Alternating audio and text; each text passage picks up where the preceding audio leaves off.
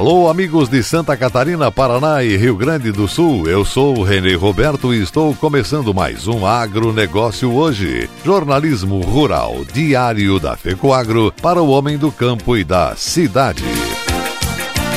Conselho Fazendário Nacional prorroga convênio 100 que beneficia insumos agropecuários. Chuva abaixo e temperatura acima da média em Santa Catarina entre novembro e janeiro. Estas e outras notícias logo após a nossa mensagem cooperativista.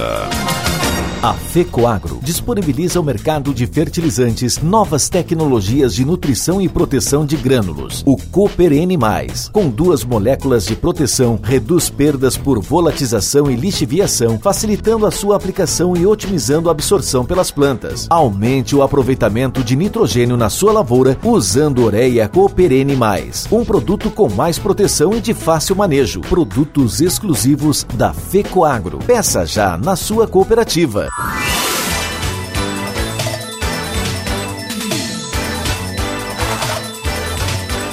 Agronegócio hoje.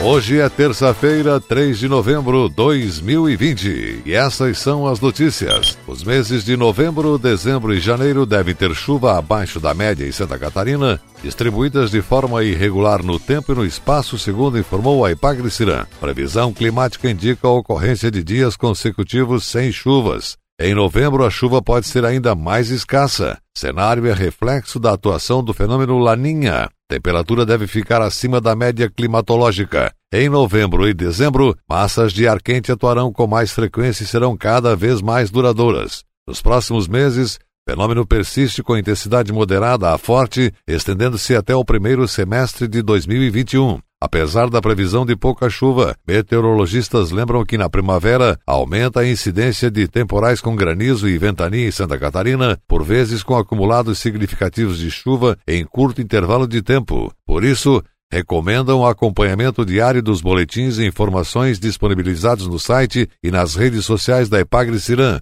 em Santa Catarina é normal a diminuição da chuva em dezembro em relação a novembro, com média mensal variando de 130 a 180 milímetros no estado. A segunda quinzena de dezembro é mais chuvosa em relação à primeira, se concentrando especialmente no período da tarde e noite, em forma de pancadas passageiras típicas de verão. A média mensal em dezembro e janeiro varia de 140 a 200 milímetros no estado. Os episódios de precipitação no trimestre normalmente ocorrem associados à passagem de frentes frias pelo litoral e influência dos sistemas convectivos de mesoescala, que provocam chuvas mais intensas em Santa Catarina, sobretudo no oeste e meio-oeste. Também diminui a condição favorável aos ciclones extratropicais no litoral sul do Brasil. O verão, como se sabe, inicia-se no dia 21 de dezembro, às 7 horas e 2 minutos.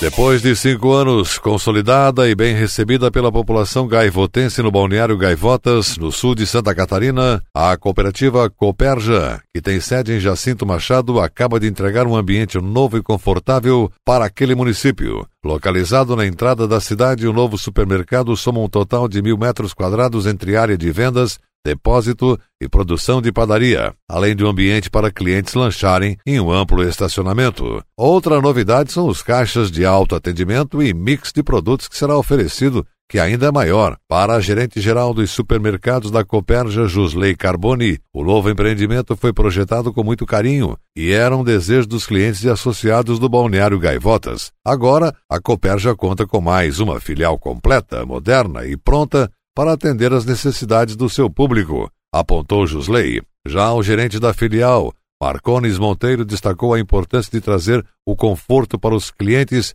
e um mix variado de produtos, bem como a disponibilidade de produtos a granel, novidade na rede Coperja do Balneário Gaivota. Com a presença de autoridades locais e funcionários, o presidente da cooperativa Coperja, Vanir Zanata, falou da importância do empreendimento para a cidade e região. Ele disse: Um dia muito feliz, pois conseguimos entregar o supermercado bem melhor e oferecer mais itens. Agora temos estacionamento, uma área maior de açougue, padaria e lanchonete. Em nome da direção da cooperativa, agradeço a todos. Com todos os cuidados de higiene e proteção, Os clientes de Balneário Gaivota que estiveram no local elogiaram a obra e o conforto apresentado, relatando a felicidade de ter um mercado deste padrão no município. O novo supermercado está localizado na Avenida Santa Catarina, número 910, no centro do Balneário Gaivota, e conta com horário diferenciado de inauguração, abrindo no domingo e feriado de finados, das 8 às 20 horas, sem fechar ao meio-dia.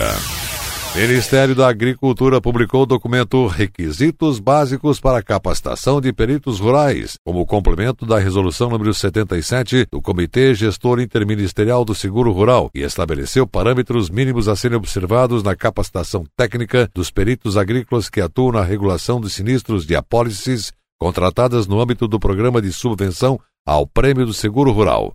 De acordo com o diretor do Departamento de Gestão de Riscos do Ministério da Agricultura, Pedro Loyola, esse conteúdo foi elaborado em parceria com a Comissão de Seguro Rural da Federação Nacional dos Seguros Gerais, FENSEG, e visa fomentar a capacitação profissional indicando o conteúdo mínimo que as instituições públicas ou privadas devem observar na oferta de custos de capacitação para esses profissionais. Segundo Loyola, está previsto para o próximo ano a elaboração do escopo de conteúdos da capacitação avançada, que terá atividades práticas de campo e de certificação dos peritos de seguro rural. A publicação de 112 páginas tem oito capítulos e contemplam conhecimentos básicos da política agrícola e dos produtos e das modalidades de seguro rural, assim como temas relevantes para a capacitação de peritos em vistorias prévias e de monitoramento para aceitação e acompanhamento dos riscos cobertos pelas apólices, inclusive perícias de sinistros, com o objetivo de caracterizar e quantificar as perdas no campo. O capítulo final do documento é dedicado a orientações de conduta ética dos profissionais. E a seguir, depois da nossa mensagem cooperativista, Conselho Fazendário Nacional prorroga convênio 100. Aguardem. Cooperar é o jeito certo de vencer essa crise. O cooperativismo se tornou o melhor modelo de fazer negócios porque é baseado na ajuda mútua e põe o ser humano acima do lucro. E nós, do Cicobi, estamos honrando ainda mais este valor, prorrogando financiamentos e facilitando o crédito, a geração de negócios e o atendimento e quando tudo passar, vamos continuar do seu lado, cooperando com você. Cicobi, somos feitos de valores.